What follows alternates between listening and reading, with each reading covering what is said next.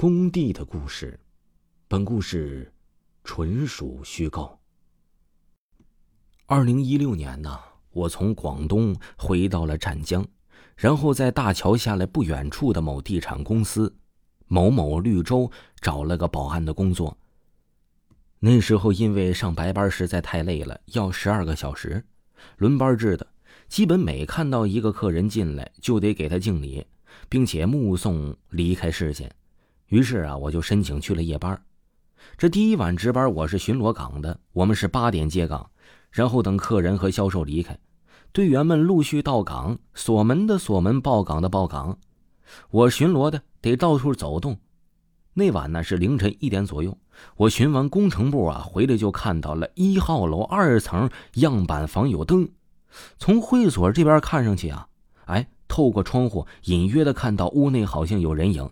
于是我就用对讲机联系一号门岗，这门岗回复没看到有人进来，于是我一个人就拿着手电筒上去了。没有电梯，我走到楼梯上去后啊，那楼道灯还就亮了一闪一闪。然后呢，我就找到了那间样板房，敲了下门再开门呢，然而里面并没有人。检查完所有的房间后，我就出了样板房，找到电箱电闸，就把电闸给拉了下来。打着手电筒下了楼，就往会所去了。检查完会所，签完名出来呀，我一抬头，透过树丛，我看到样板房的灯又亮了，我就对着对讲机呼叫门岗。这时，夜班组长在对讲机里说：“这事你别管，就当没看到。”后来这后半夜啊，组长找到我，告诉我说，一号楼在建楼的时候电死了两位建筑工人，然后赔偿不到位。从此，那一号楼就不安宁了。还有呢，哎，这个故事啊，是我听这个夜班组长说的啊。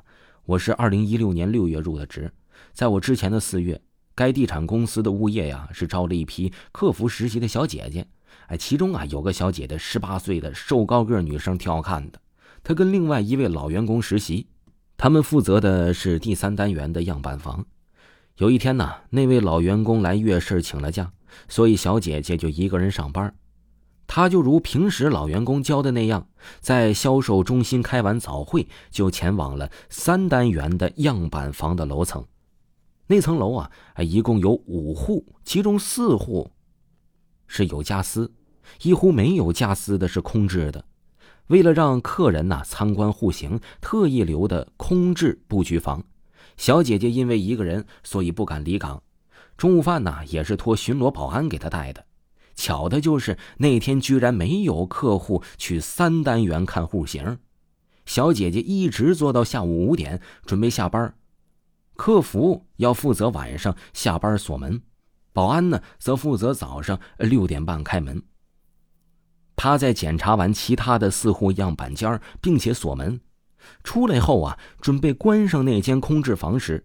一抬眼就看到空置房里对着楼道的走廊方向，就是他平时啊偷懒时坐的这个呃位置的正面，这个正面的中间位置啊，哎竟然多了一张摇椅，而且呢这摇椅还是在摇的状态，发出的那种嘎吱嘎吱的声响啊，十分令人毛骨悚然且害怕。于是呢这小姐姐就吓得整个人瘫坐在地上，连忙呼着对讲机。